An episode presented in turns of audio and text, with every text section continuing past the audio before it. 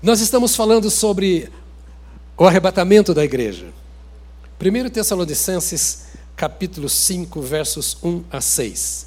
Enquanto você procura, quero lembrar a você que domingo que vem você precisa estar aqui preparado e você vai trazer muita gente que não conhece a Jesus. Domingo que vem estamos celebrando com os nossos artistas aqui o nosso Natal. Então você virá para cá e será uma bênção grandiosa. Concorda comigo? Dez irmãos concordaram. Já temos a massa crítica, vai ser uma beleza. 1 Tessalonicenses 5, de 1 a 6. Irmãos, relativamente aos tempos e às épocas, não há necessidade de que eu vos escreva, pois vós mesmos estáis inteirados com precisão de que o dia do Senhor vem como ladrão de noite. Quando andarem dizendo paz e segurança, eis que lhes sobrevirá repentina destruição, como vêm as dores de parto a que está para dar à luz, e de nenhum modo escaparão. Mas vós, irmãos, não estais em trevas, para que esse dia, como ladrão, vos apanhe de surpresa. Porquanto vós todos sois filhos da luz e filhos do dia. Nós não somos da noite nem das trevas. Assim, pois, não durmamos como os demais pelo contrário, vigiemos e sejamos sóbrios. Queria que você firmasse esta palavra no seu coração, repetindo comigo: Jesus está voltando. Jesus está voltando. Eu não sei quando será, mas eu sei que ele virá. Lembrando um pouquinho do que dissemos domingo passado, Paulo escreve à igreja de Tessalônica, advertindo assim: há muita gente aí dormindo, há muita gente cochilando, há muita gente que não está preparada, porque eles são da noite, eles estão em trevas, e cochilar, dormir, é próprio da noite. Há três situações em que você normalmente dorme ou cochila: à noite, quando não dormiu direito à noite, ou quando você está um pouco desgastado fisicamente. Nós tínhamos uma grávida cantando agora há pouco aqui no louvor. Quando eu desci após o culto das oito, eu entrei lá para dar um abraço em cada um da música e ela estava dormindo que nem me viu chegar. Enquanto todo mundo estava comendo, conversando e rindo, ela estava dormindo. Eu só pus a mão na cabeça dela, porque ela está fisicamente desgastada, cansada. Chegou muito cedo aqui, depois de uma semana de trabalho. Há muitos que são do dia, mas o cansaço os está fazendo dormir não são da noite, são do dia. Mas para alguns, trevas de noite vão cobrindo fraqueza de pecado, tentações, inclinações, que vão sendo mais fortes do que a voz do Senhor, vai fazendo com que pessoas assim cochilem, durmam. O cansaço mata, o cansaço espiritual traz a morte espiritual. Paulo escreve à igreja da Tessalônica dizendo: Olha, não sejam como estes que estão dormindo, vocês são do dia. Eles não perceberão quando o problema chegar. Quando eles disserem a paz e segurança, ou seja, tudo está bem, está tudo normal, a vida é assim mesmo, a gente está caminhando. Lembra daquele homem que disse Jesus, a parábola daquele homem que tinha um campo e disse: depois de olhar o seu campo com tudo, ele disse: Alma, tu tens em depósito muitos bens para muitos anos. Ou seja, a vida tem sido boa para contigo, tens prosperado. Come, bebe, folga, está tudo bem, não se preocupe com nada. E disse Jesus que ele ouviu uma voz dizendo: Louco, esta noite, é a noite que vem o ladrão, esta noite te pedirão a tua alma, e o que tens preparado? Para quem será? Preparaste tudo e preparaste a tua alma? Paulo agora, nesse texto, ele diz assim: O que eu temo é que aconteça com vocês o que aconteceu com Eva. É impressionante ele dizer isso. Porque o que aconteceu com Eva? Eu acho que isso aqui está no outro texto que eu vou dizer depois. É, está no outro texto. Mas deixa a Eva entrar aí também, não tem problema. Ela fez tanto mal para a gente que a gente tem que sempre lembrar da Eva. Cuidado com a Eva. Muito cuidado com a Eva. Não é? Ele vai dizer que Eva foi enganada pela serpente, persuadida pela serpente, e ele teme que nós também tenhamos a nossa mente corrompida pelas coisas que nos cercam. Enfim, a preocupação de Paulo aqui não era quanto ao tempo em que Jesus voltará. Todos, se não todos, quase todos vocês estão esperando eu responder uma pergunta. Mas esse arrebatamento da igreja será antes da grande tribulação, no meio da grande tribulação ou depois da grande tribulação? Se isso é um problema para você, você vai continuar em tribulação, porque eu não vou responder isso hoje. Eu sei que essa é uma chavezinha que está para ser aberta, mas é, não é a questão de Paulo aqui e da palavra de Deus dizer se vai ser antes, durante ou depois. A grande questão é: virá como ladrão. Se antes, durante ou depois, não sei. Será como ladrão à noite, quando não se espera. E a advertência é: não durma, não, porque você não pode ser pegado de surpresa. Não haja como os da noite, porque você é do dia. Não cochile, porque você é homem de Deus e mulher de Deus. Domingo passado nós falamos sobre a morte. Só para lembrar a você, nós falamos que o que você já sabe, que haverá um momento em que você vai morrer. Não dissemos um para o outro? Pode dizer de novo, diga para ele: você vai morrer. Se Deus quiser, e que seja para a glória de Deus, você vai morrer. Você não vai ficar para semente. De uma forma ou de outra, uma hora você vai bater as botas. De uma forma ou de outra, você vai morrer. E você precisa estar preparado para morrer. Quando o seu espírito partir, o seu corpo descer à sepultura, todo mundo verá diante do seu caixão e na hora do seu sepultamento a fragilidade da vida. Em fraqueza, o nosso corpo descerá ao pó. Mas a Bíblia diz que esse corpo que será sepultado, um dia ele vai se levantar na ressurreição, no arrebatamento. Depois você pega a mensagem toda. O corpo dos santos no dia do arrebatamento será transformado e então subirá com o Senhor nos ares. Agora, nós falamos sobre os mortos domingo passado. O que vai acontecer com os mortos. E eu estou feliz que você tenha voltado, porque hoje nós vamos falar sobre os vivos. Você voltou porque está vivo. O que vai acontecer com os mortos ainda não vai acontecer com você, pelo menos espero que não aconteça por enquanto, enquanto estamos aqui. Porque o corpo dos mortos será transformado. Lembra os textos que nós lemos? É um negócio de Deus. É um milagre de Deus.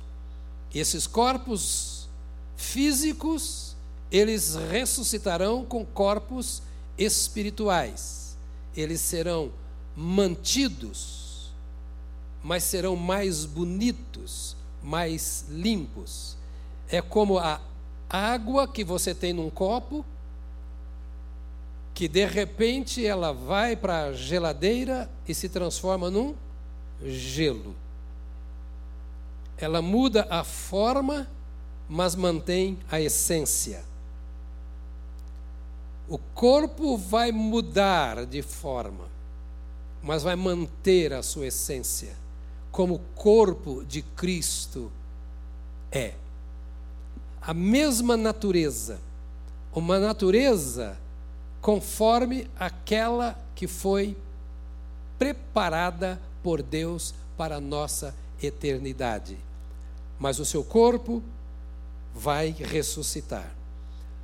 O que vai acontecer com os vivos?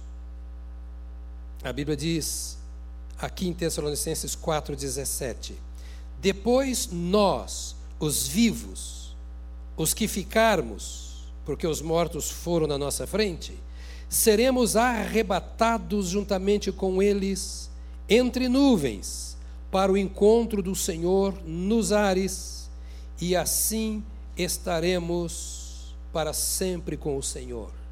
E 1 Coríntios, anote aí, 15, 51 e 52 diz: Eis que vos digo um mistério, nem todos dormiremos, mas transformados seremos todos num momento num abrir e fechar de olhos, ao ressoar da última trombeta.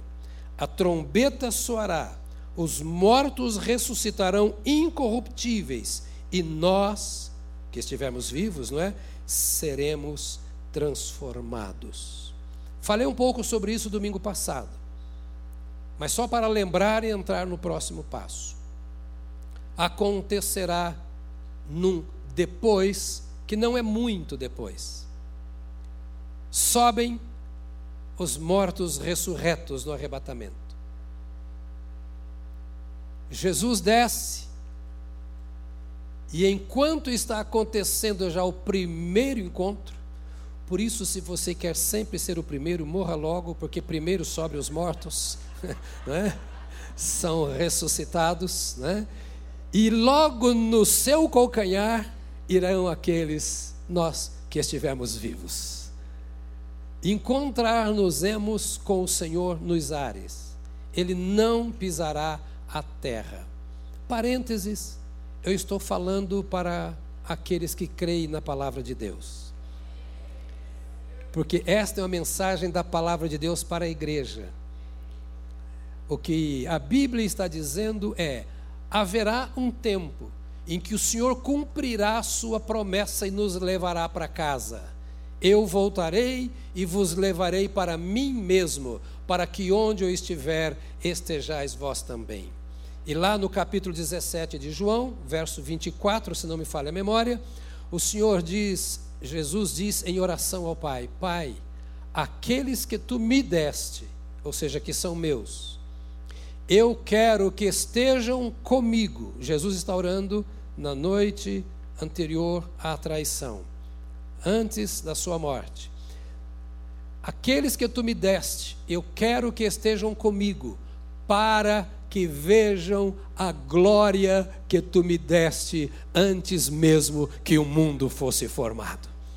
Ele quer nos levar para casa para que participemos da sua glória. Foram os mortos. Agora, os vivos, diz a Bíblia, são arrebatados logo em seguida. Mas uma expressão desse texto bíblico me chama a atenção. 4,17 de 1 Tessalonicenses diz: Depois nós, os vivos, depois nós, os versos anteriores ele fala dos mortos. E aqui ele diz: Depois nós, os vivos e eu fiquei aqui pensando com os meus botões. Paulo estava escrevendo para uma igreja. Isso aqui é uma igreja. Uma igreja é formada de gente de todo jeito. E nas suas reuniões estão presentes salvos e não salvos. Quando esta carta era lida na igreja de Tessalônica, ali estavam pessoas que tinham experiência de conversão e de gente que vivia com pessoas que tinham experiência de conversão. Esposo não crente, filhos não crentes, mas que frequentavam a igreja. A igreja é um lugar aberto para todas as pessoas, porque ela é a casa do Deus vivo e Deus ama o mundo de maneira imensurável. Todos devem frequentar a igreja. Mas o frequentar a igreja não é ser igreja. Estar na igreja não é ser da igreja. E quando Paulo escreve, havia pessoas de todo jeito. E se você volta um pouco à história, você vai ver o que era a moral e a religião da época na Grécia. E Paulo diz: Nós, os vivos, todos os vivos, todos os vivos que estão aqui, todos os vivos que frequentam a igreja,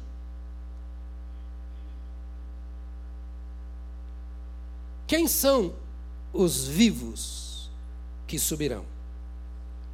A oração de Jesus, que eu volto ao capítulo 17 de João, diz assim: Dei-lhes a tua palavra, e o mundo os odiou, pois eles não são do mundo, como eu também não sou. Não rogo que os tires do mundo, mas que os protejas do maligno. Eles não são do mundo, como eu também não sou santifica-os na verdade, a tua palavra é a verdade. Quem, em primeiro lugar, são os vivos que subirão? Aqueles, segundo Jesus, que deixaram o mundo e as suas paixões. Este verso, de 14 a 17, está no mesmo capítulo do verso 24, quando Jesus fala que quer levar os seus para ver a sua glória. Não são todos os vivos. Não são todos, serão todos arrebatados. Não existe uma salvação universal, como tem se pregado muito em muitos lugares, em muitos canais de comunicação e muito aqui em São Paulo. Que Deus é amor, Deus é tão bom, Deus é tão gracioso e tão poderoso que de alguma forma, em algum momento, todos serão salvos. Não existe esta mensagem. Aqui o texto bíblico, Jesus está dizendo: Eu quero que estejam comigo aqueles que receberam a palavra que eu dei. E porque eles receberam, creram, aceitaram, decidiram viver segundo a palavra que eu dei, o mundo os odiou. Eles não estavam nos mesmos salões que o mundo frequenta. Eles não falam a mesma linguagem que o mundo fala. Eles não fazem as mesmas coisas que o mundo faz. Eles não dão o mesmo jeitinho que o mundo dá e não creem na mesma coisa que o mundo crê. Por isso o mundo os odeia, porque eles são a condenação do mundo. O caráter, o comportamento, as obras dessas pessoas denunciam as obras do mundo. E o mundo os odeia, porque eles não são como o mundo é e não fazem aquilo que o mundo faz. Então, estes são aqueles que estarão comigo, e por isso eu oro, santifica-os enquanto estão no mundo, santifica-os, diz o texto aqui, na tua palavra, porque eles não são do mundo, eles precisam ser mais santificados para que menos interferência as forças do mundo tenham na sua vida. Santifica-os na tua palavra, a tua palavra é a verdade. A verdade não é a verdade que o mundo prega. O mundo prega muitas verdades, mas a verdade absoluta está na palavra do Senhor nosso Deus. Então, primeiro, aqueles que de fato viraram as suas costas para o mundo. A atração do mundo é violenta contra nós. É uma hipnose.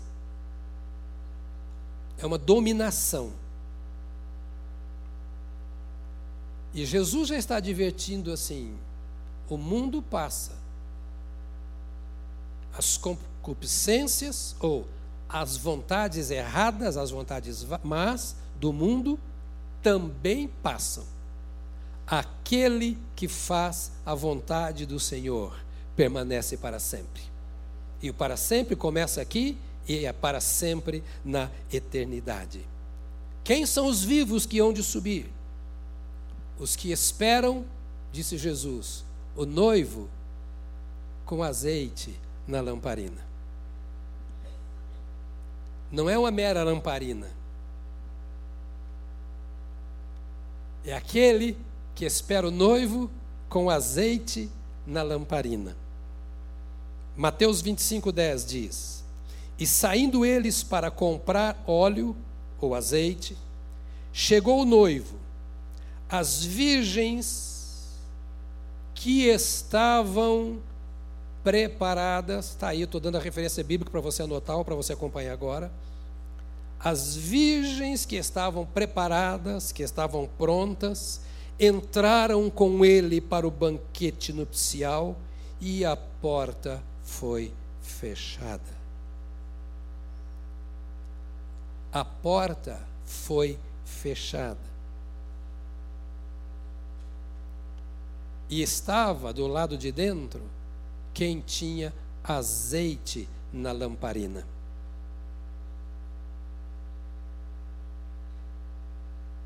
Não foi lido o que estava escrito do lado de fora na lamparina. Sou batista, tenho direito ao céu. Vinde a mim, todos vós que sois batistas, e eu vos salvarei do lado de fora da lamparina, na minha testa, nas minhas obras, na minha filosofia de vida, nada disso funciona. O que será visto é o que está dentro da lamparina. E as lamparinas que estavam vazias, não entraram porque eram vazias. Simplesmente porque eram vazias. Não tinham o Espírito Santo. Talvez criadas na igreja. A experiência de, dos filhos de Seva em Atos dos Apóstolos pode nos ensinar muito. Jesus havia feito tudo o que fez, Paulo estava pregando o evangelho e muita gente se converteu, e Seva era um sacerdote, um pastor em Israel. E os filhos de Seva foram criados no templo. Na casa de um sacerdote, o assunto são as questões do templo, as questões sacerdotais. Como na casa de um pastor, se a gente não tomar cuidado, só fala de igreja. Conversa de assuntos de Bíblia, conversa de assuntos espirituais, fala de ministério, ideias, pensamentos. Os filhos de Seva foram criados assim. E eles podiam ser mestres na igreja. E então foram expulsar um demônio. Eram sete filhos de Seva. E chegaram para o demoniado e disseram ao demônio: Em nome do Jesus a quem Paulo prega, sai desse homem. Você sabe que demônios são os caras legais. Então eles se voltaram para aqueles moços e disseram assim: Jesus nós conhecemos, e Paulo nós sabemos quem é. E vós quem sois? E através do endemoniado, os demônios partiram para cima daqueles jovens e rasgaram as suas vestes e os açoitaram.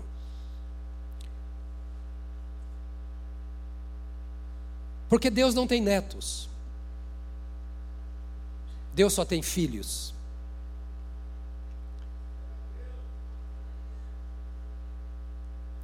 E Seva eram sacerdotes. Mas os filhos de sacerdotes não são sacerdotes. O salvo, a salva, é um sacerdote, uma sacerdotisa. Mas os filhos dos salvos e das salvas não são salvos simplesmente pelo fato de serem filhos e salvos. Ninguém é salvo por tradição religiosa. Esta foi uma das teses da reforma descoberta em Efésios capítulo 2, versos 8 a 10. Pela graça, e não pela herança, pela graça e não pela tradição, pela graça e não pela religião, pela graça sois salvos por meio da fé. E isso não vem de vós, homens, religiões, instituições, doutrinas, vem de Deus. Não vem de obras, para que ninguém se envaideça. Isto é obra da graça e é obra da fé. Por isso a palavra de Deus está dizendo aqui que nós precisamos do azeite do Espírito Santo. Nós precisamos da presença do Espírito Santo. Nós não precisamos das tradições, por melhores e mais bem-vindas que elas sejam. Nós não precisamos de história de A, B ou C. Os nossos pais podem ter sido santos ou terrivelmente profanos. Isso não tem nada a ver com a minha caminhada para a eternidade. A minha caminhada para a eternidade tem dizer: ó oh, Espírito, enche a minha lâmpada do teu azeite.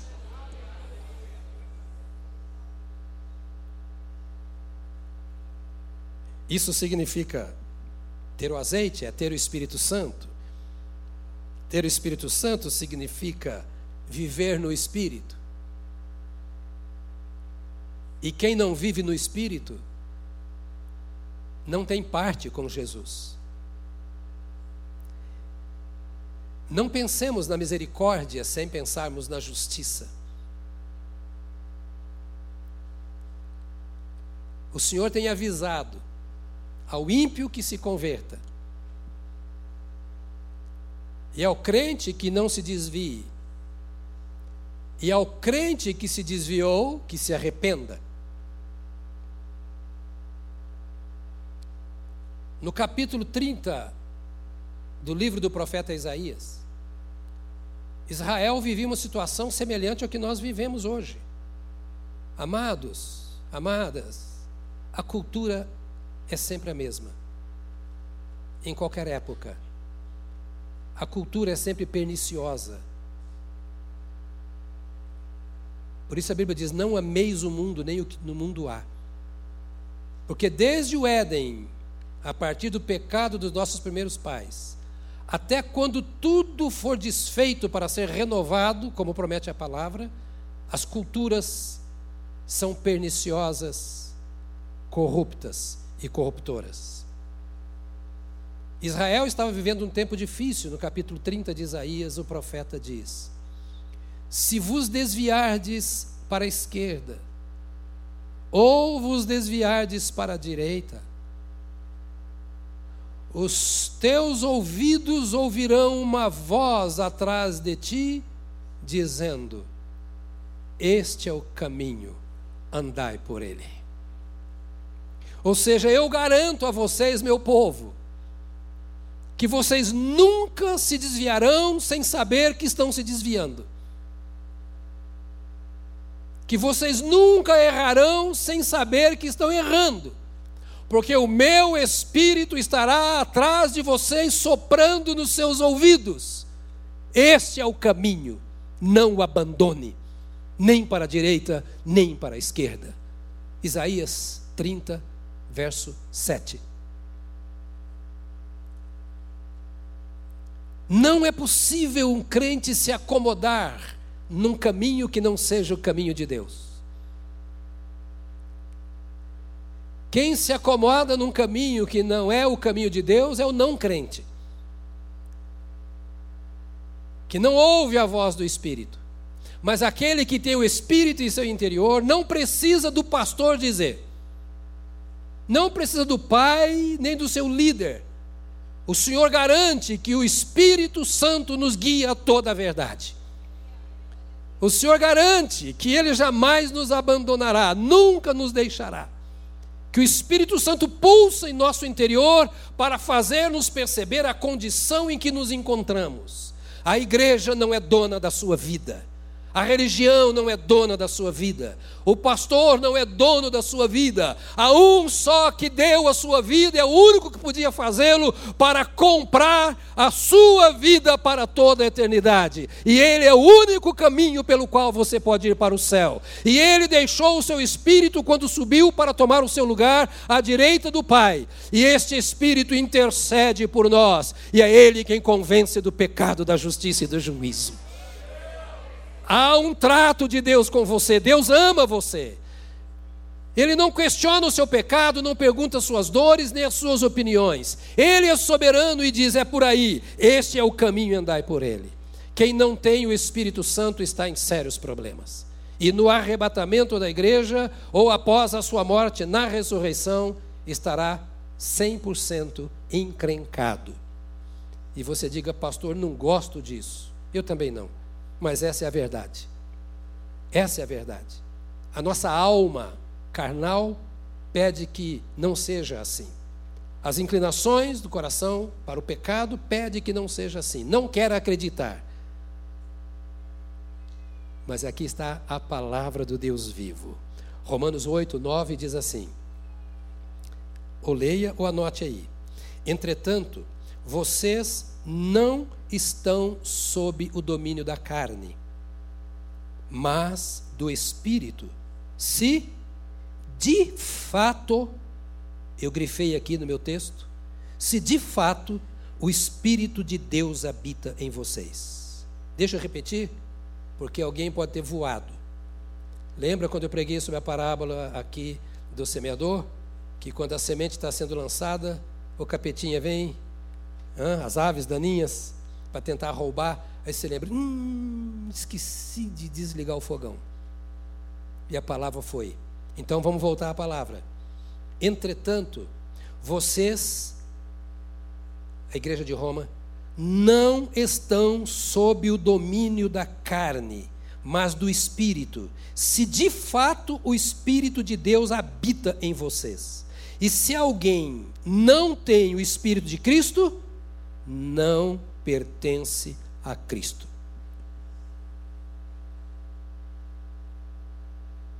Está escrito. O rei decretou isso. Aquele que deu a sua vida e pagou para ter o direito de te dar o Espírito Santo ele disse isso: quem não tem o Espírito de Cristo não pertence a Cristo. Vocês não estão sob o domínio da carne. Vamos repetir? Vocês não estão sob o domínio da carne. Quem está com a verdade? O Espírito Santo ou os homens? Porque eu conheço muitos crentes que dizem que não conseguem dominar a carne. Está chamando o Espírito Santo de mentiroso. Porque ele diz que quem tem o Espírito de Cristo não está sob o domínio da carne. Quem controla a carne de quem tem o Espírito Santo é o Espírito Santo. E é tão grave que está aí no texto, você está com ele aberto. Se alguém não tem o Espírito de Cristo, não pertence a Cristo. Ou seja, quem pertence a Cristo tem o Espírito de Cristo, e quem tem o Espírito de Cristo, o Espírito controla a carne.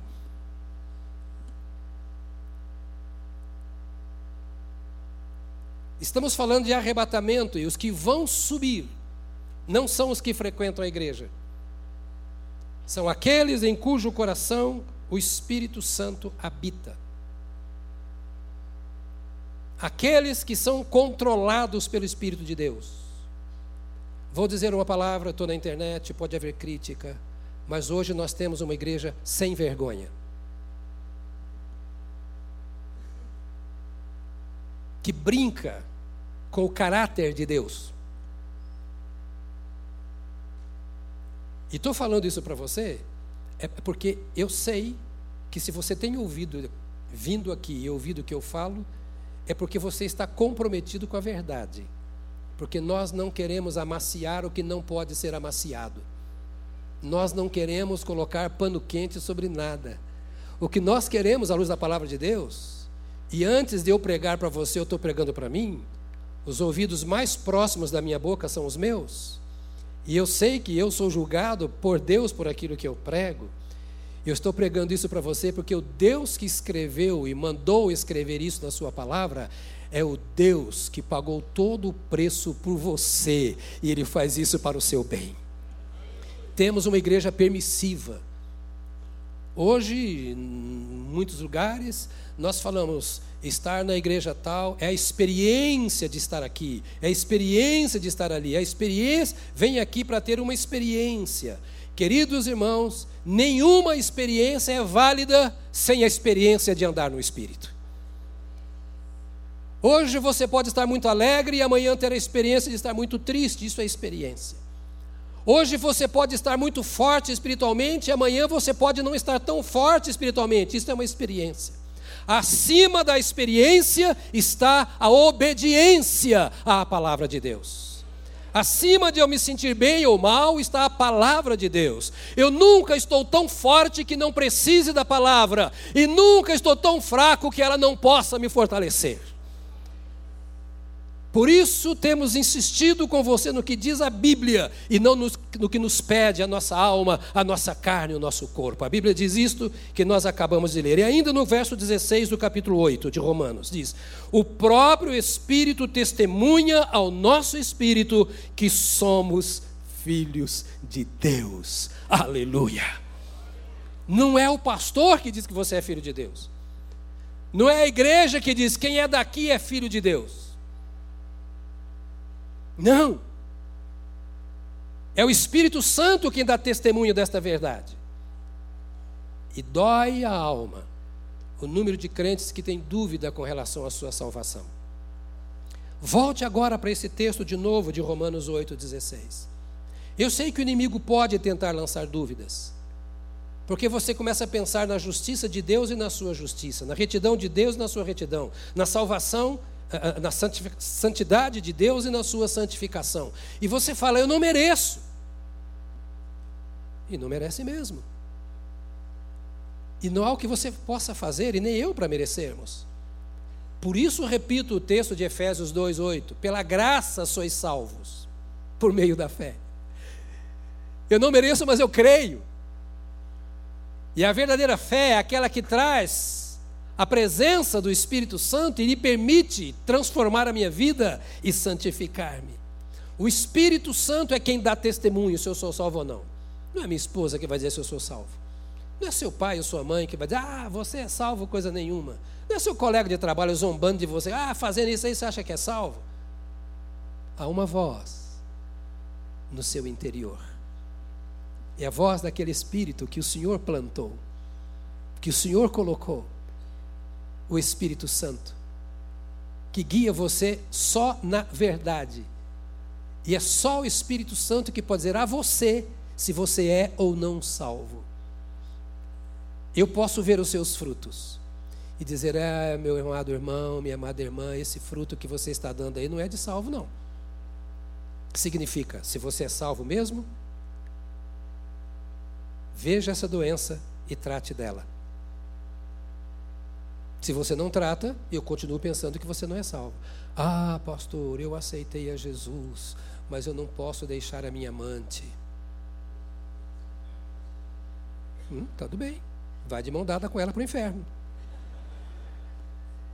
É o que está na Bíblia. O que, que eu vou fazer? Deixar o pecado. Mas eu não posso. Então, é por isso que Jesus veio, porque eu não posso. Se eu pudesse, ele não viria. Mas quando eu aceito a Jesus, ele muda a minha vida. Mas eu não consigo. Não há quem não consiga. Não há quem não consiga. Ele veio para salvar todo aquele que nele crê. Eu não consigo crer, é claro. Indo para o shopping todo dia, para o cinema todo dia, lendo jornal todo dia, televisão todo dia, bebendo todo dia, adulterando todo dia. Você vai querer ouvir o quê? Você quer ouvir o Senhor mudar a sua vida? Para para ouvir o Senhor. E a melhor maneira de ouvir o Senhor é a Bíblia. Não é me ouvindo. Embora eu tento ao pensar com você na Bíblia, nós estamos aqui, eu penso falar só o que está na Bíblia. preservando meu direito de falar alguma coisa que eu penso que não está na Bíblia, mas que não é contra a Bíblia. Pega a Bíblia, você vai ler. Diz: o próprio Espírito e a palavra do Espírito está na Bíblia. E o Espírito então é que dá o testemunho se eu sou ou não filho de Deus. Logo, quem tem o Espírito na lamparina tem certeza absoluta de que é filho de Deus. E aquele que é filho de Deus sabe que pode se santificar a cada dia. Quem é que vai subir? Todos os vivos? Não. Quero falar mais um. Os que são membros do corpo da noiva de Cristo. Quando eu for sepultado, se Jesus não vier antes, eu espero ser sepultado com todos os membros do meu corpo. Todos os membros. Quando eu ressuscitar, eu não me peça para eu falar como é que funciona, porque eu não sou Deus. Mas eu vou ressuscitar com todos os membros do meu corpo. Porque o corpo de Cristo subirá perfeito. Efésios diz isso no capítulo 5, que ele veio construir, formar para si uma igreja gloriosa, sem ruga, sem mácula, nem coisa semelhante, mas santa e irrepreensível. Ele veio formar, Jesus veio formar. E quem forma é ele, não é o pastor, não é a igreja. O pastor anuncia. Mas tudo o que eu disser aqui, se for filhos desobedientes, não vão obedecer o Pai. É o Pai quem fará essa obra no seu coração, na sua vida. 1 Coríntios 11, 2 e 3. Você está comigo ainda? Consegue ouvir? Esse é o tipo de mensagem que é difícil da glória, né, irmão? Não é? Mas é possível dizer amém ao que está na palavra, não é? 2 Coríntios 11, 2 e 3 diz assim: O zelo que tenho por vocês é um zelo que vem de Deus. O cuidado que vem de Deus. Eu os prometi a um único marido, Cristo, querendo apresentá-los a Ele como uma virgem pura. O que receio e quero evitar é que, assim como a serpente enganou a Eva com astúcia, a mente de vocês seja corrompida e se desvie da sua sincera e pura devoção a Cristo. Marque esse texto. Leva para casa para conferir ver se é isso mesmo que eu estou falando. Porque é a palavra de Deus. Paulo está dizendo: Irmãos da igreja de Corinto, tenho acompanhado vocês há muito tempo e eu gerei vocês. Vocês são meus filhos na fé. Eu sou o pastor, eu sou o apóstolo de vocês. Paulo dizendo à igreja. E naturalmente, com jejum, oração, estudo da palavra, revelação divina, eu prometi a Deus que entregaria vocês a Ele como uma noiva virgem, pura. E eu tenho pago, se você ler todas as duas cartas de Corinto, para ver o contexto, eu tenho pago um preço alto para que vocês sejam assim. E eu receio que vocês não queiram ser aquilo que eu tenho trabalhado para que vocês sejam, porque é aquilo que Jesus fez para que vocês sejam. Eu receio que ao invés de se preocuparem com a sua pureza, com a sua santidade, com a sua integridade como noiva de Cristo, a mente de vocês seja influenciada por tudo que vocês ouvem, veem, etc. E que vocês se desviem desse propósito que é ser a igreja que Jesus Cristo vem buscar. Sem ruga, sem mácula, nem coisa semelhante, mas santa e irrepreensível. Essa é a voz do Espírito de Deus para mim e para você. No meio de tanta coisa que vem à nossa mente do mundo em que vivemos, nós precisamos assumir a postura de que somos cidadãos dos céus que mantém esse relacionamento com o Espírito Santo e que somos a noiva de Cristo. E mais, não são todos os vivos que Jesus virá buscar, e sim aqueles que estão cobertos da justiça do dos santos. Está onde isso? Apocalipse capítulo 19, versos 7 e 8 diz assim: Regozijemo-nos, é uma festa no céu agora. Agora as bodas, as coisas estão acontecendo e estão vendo quem chegou. Sabe quando você prepara uma festa e convidou amigos queridos? E você fica assim, quem já chegou? Será que fulano já chegou? Está chegando? Ô fulano, você pega o celular, cadê você, cara? Estou esperando para começar. Né? Eu quero cortar o bolo, você não chegou. Essa aqui são as festas. É a festa no céu. Tá? Então, regozijemo-nos. Vamos nos alegrar e dar-lhe glória pois chegou a hora do casamento do cordeiro, e a sua noiva já se aprontou. Foi-lhe dado para vestir-se linho fino, brilhante e puro. O linho fino são os atos justos dos santos. Cinco crentes disseram aleluia. Eu duvido que você esteja com a boca fechada quando ouvir esse brado na hora que chegar no céu. Tudo passou, a podridão, a imundícia, a sujeira das minha, da minha roupa, todo o comprometimento. Agora eu estou diante do noivo com vestes novas. Estou na presença daquele por quem eu dei a vida, porque ele primeiro deu a vida por mim, aquele a quem eu amei, porque ele me amou primeiro, aquele por quem eu chorei, porque eu queria ser mais íntegro muitas vezes não fui, mas ele não me abandonou. Estou na presença do noivo. E estou na presença do noivo porque lavou as minhas vestes. Ninguém sem vestes apropriadas vai participar das bodas do cordeiro. Como aquelas lamparinas sem o azeite não entraram, e só as que tinham azeite. Nas bodas do cordeiro só entrarão aquele que tiver as suas vestes alvas. Quero ler uns textos com você. Se quiser manusear bem a sua Bíblia, e aí eu vou caminhar para o encerramento. Primeiro deles, Mateus 22, 11.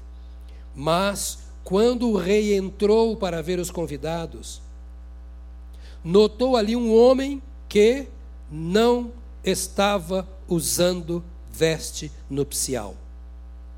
Não vou ler o resto do texto, depois você lê. Mas foi colocado para fora da festa não entrou porque não usava veste nupcial. Dá para você ter uma ideia do que é a veste da noiva? Sempre foi linda. Sempre. É a veste lavada no sangue do Cordeiro. Hebreus 12, 14. Esforcem-se por viver em paz com todos e para serem santos. Sem santidade, ninguém verá o Senhor. Está na sua Bíblia isso? Ou só na minha? Eu que escrevi isso aqui no rodapé. Eu só estou dizendo para você não se esquecer do que o Espírito Santo diz. Esqueça tudo o que eu disse, mas não esqueça o que o Espírito Santo diz. 1 João, capítulo 3, verso 2 em diante.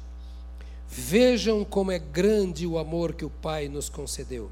A primeiro, já está no primeiro verso aqui que fôssemos chamados filhos de Deus, o que de fato somos.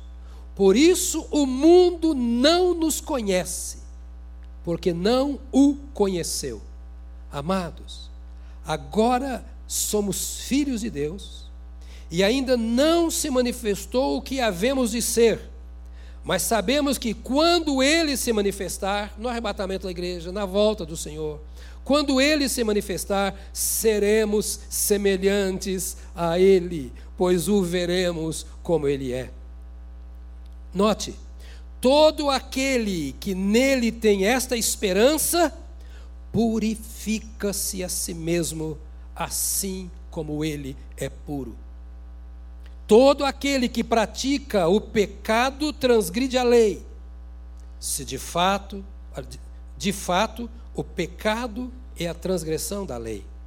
Vocês sabem que ele se manifestou para tirar os nossos pecados, e nele não há pecado.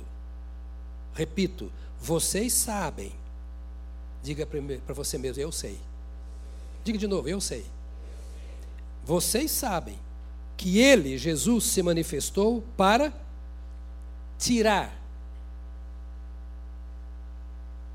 Como você tira o lixo da sua casa. Tira o que não presta da sua vida. Ele se manifestou para tirar os nossos pecados, e nele não há pecado. Os que são dele permitem que os pecados sejam tirados. E o processo de tirar pecados se chama santificação. E a santificação não é operada pela minha mente, a santificação é operada pelo Espírito Santo. Porque muitas pessoas não conseguem abandonar certos pecados e nem concordar que eles sejam pecados. É porque trabalham com a mente. Tudo é feito pela sua mente. Eu vejo, eu concordo. Está escrito, eu concordo ou eu não concordo. E o único que pode falar mais alto que a nossa mente é o Espírito Santo. E quando o Espírito Santo faz a sua obra, mesmo aquilo que a minha mente não concorda, não aceita, ela vai se render, porque o Espírito Santo é poder para vencer a minha mente. Mas eu repito, não adianta eu estar olhando para a lua pensando que ela vai resolver o meu problema. Não é a luz do sol, a luz da lua, não são os pensamentos humanos. Eu preciso do domínio do Espírito Santo para que o pecado não domine a minha vida. Então, agora aqui, o texto sagrado está dizendo que eu preciso de vestes apropriadas, a veste trocada. Os que são de fato de Cristo se conformam com Cristo, se identificam com Cristo, tomam a forma do Senhor Jesus. E Jesus virá para levar para a sua glória aqueles que são seus. Eu vou ler mais uma vez um texto, e aí nós vamos orar, porque eu entendo que eu estou jogando muita coisa na sua cabeça e eu não sei como você está trabalhando isso. Ame a Bíblia, gaste tempo com ela e veja bem o que diz aqui. 1 Coríntios 11, 2 e 3. O zelo por vós porque, desculpe, porque zelo por vós com o zelo de Deus. Zelo por vós com o zelo de Deus. E me permita, irmão, é com esse amor, é com esse zelo que eu estou trazendo para você uma palavra nesse nível que pode até desagradar, confrontar, mas é zelo. Com zelo por vós, com zelo de Deus. Visto que vos tenho preparado para vos apresentar como virgem pura a um só esposo, que é Cristo. Mas receio que, assim como a serpente enganou a Eva com a sua astúcia, assim também seja corrompida a vossa mente e se aparte da simplicidade e pureza devidas a Cristo. Paulo está dizendo: a minha paixão aqui é simplesmente que vocês sejam aquilo que Deus quer que vocês sejam. Que vocês se apresentem a Ele como aquelas cinco virgens que tinha azeite na sua lamparina.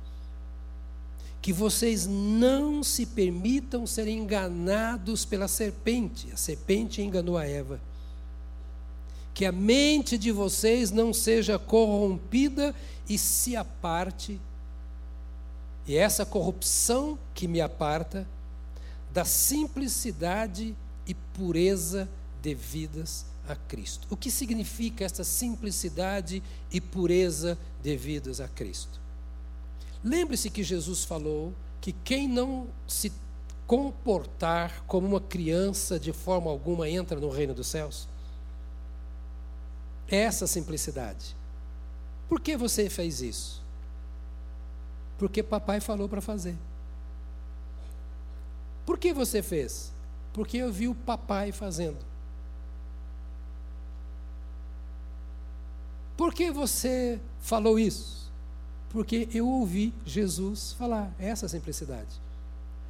Por que você faz isso? Ah, porque Jesus mandou, então eu estou fazendo. Mas, não, eu não sei, ele tem razão para mandar, mesmo que eu não entenda. Por que você ora? Porque Jesus falou para orar. Ah, mas elaborar. Não, Jesus mandou elaborar nada, ele só mandou falar o que está no coração. A simplicidade e pureza devidas a Cristo. Olha para mim, meu amado irmão, amada irmã. Ninguém tem desculpa diante do Senhor. É assim que ele diz que nós somos a noiva. É esse povo que vai subir, é essa gente. É por isso que o Senhor salvou a mim e a você, nos deu o Espírito Santo, a palavra, e nos dá o privilégio de poder pensar nessas coisas. As coisas com Cristo não são complicadas. Complicado é o pecado. O pecado complica. Você tem que ficar justificando o tempo todo. Ah, porque não, não, mas é porque eu acho que acho. Não tem que achar nada. Está escrito. Tem que explicar nada. É ler o que está escrito. Não tem que teologar. Pode fazê-lo. Mas tudo Paulo está dizendo assim, gente, a simplicidade de Cristo deve governar a vida de vocês. Fica de pé que eu quero ler o último verso.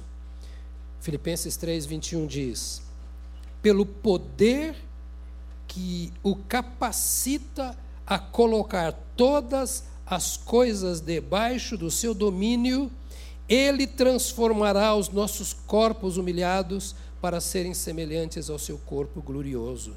E tudo será num abrir e fechar de olhos. Diga para você mesmo: Eu vou para o céu. Será que o céu ouviu você falar isso? Tudo está nas minhas mãos. Que isso, pastor? É só eu dizer sim ou não para aquilo que Jesus fez por mim. A obra ele fez.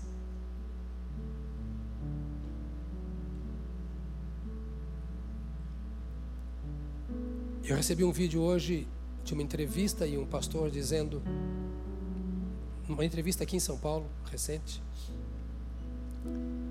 Ele contou uma ilustração interessante. Que o camarada havia cometido um crime lá nos Estados Unidos e estava agora preso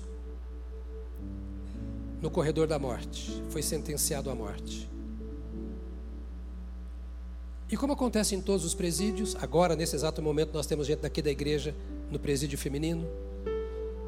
Um dia chegou lá alguém com a Bíblia na mão e disse para aquele condenado à morte: Essa Bíblia é para você. Aquele condenado não aceitou a Bíblia, desconjurou aquele que ele via como pastor e não pegou a Bíblia. Dentro da Bíblia tinha um papel. Aquele homem era o governador.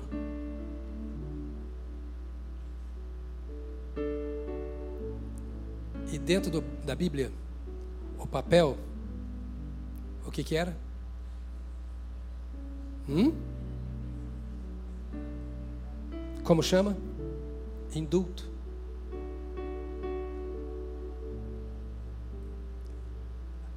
Aquele homem foi morto. E ele não foi morto por causa do crime que cometeu. Ele foi morto porque não aceitou o indulto que estava dentro da Bíblia. Aceite o que está dentro da Bíblia. O que você cometeu. Vem para Jesus. E os seus erros se tornam um problema dele. Ele ofereceu a você a salvação.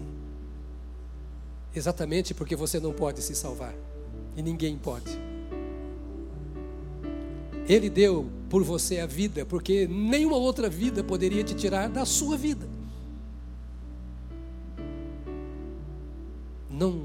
Zombe de si mesmo. Aceite a oferta.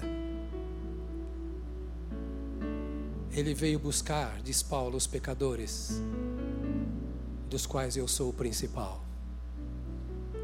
mas ele veio buscar e salvar o que se havia perdido. Feche os seus olhos. Ore a Deus você mesmo agora. E diga a Ele, Senhor, eu, eu, eu te recebo, eu te aceito. Eu te quero. Com todas as minhas dificuldades, lutas, eu me prostro diante de Ti e te peço que Tu me enchas do Teu Espírito Santo. Eu não quero apenas ter o Teu Espírito, eu quero que o Teu Espírito me tenha. Eu quero que Ele me controle, eu não quero controlar o Teu Espírito, quero dar vazão ao Espírito do Senhor em minha vida, porque eu quero ser dirigido pelo Senhor. Eu abro mão do meu direito, se é que eu tenho, de decidir para entregar ao Senhor os meus planos, entregar ao Senhor os meus projetos, entregar ao Senhor a minha vida. Eu te peço perdão, Senhor, porque eu tenho tentado dirigir a mim mesmo, tenho feito tanta coisa errada, tenho batido com a cabeça no muro, eu tenho ferido a tanta gente, tenho perdido o sono e me angustiado, porque eu tenho feito aquilo que eu acho que devo fazer, mas eu me humilho na tua presença. E eu peço ao Senhor me receba me aceite, me perdoe, me renove, me encha de novo do teu Espírito Santo. Abra os meus olhos para que eu possa olhar para aquilo que tu queres que eu olhe, para a tua glória, para o teu poder, para a tua força em meu favor. Sensibiliza o meu coração para que ele seja, ó Deus bendito, movido pelo teu coração e não pelas paixões do século presente. Santifica minha vida. Eu estou preparado para viver para o Senhor aqui e na eternidade. Pai, nós te louvamos nesta manhã tão rica por podermos cantar ao Senhor, adorar ao Senhor, por podermos estar juntos como irmãos, pensando a mesma coisa, para vivermos a mesma realidade do Teu Evangelho. Nós te damos graças, ó Deus, por transformar este local num espaço separado para pensarmos nestas coisas e queremos sair daqui para levar para a nossa vida cotidiana, os colegas e amigos, esta mensagem. Grava na mente dos teus filhos, no coração. Não deixe apagar, Senhor Deus, mas renova esta palavra a cada dia na vida dos teus filhos. Obrigado por sermos teus, por termos a tua direção, em nome de Jesus Cristo. Amém. Amém. Aleluia. Glória a Deus. Glória a Deus. Deus te abençoe. Eu ia cantar, mas você não vai conseguir cantar, você está com muita fome.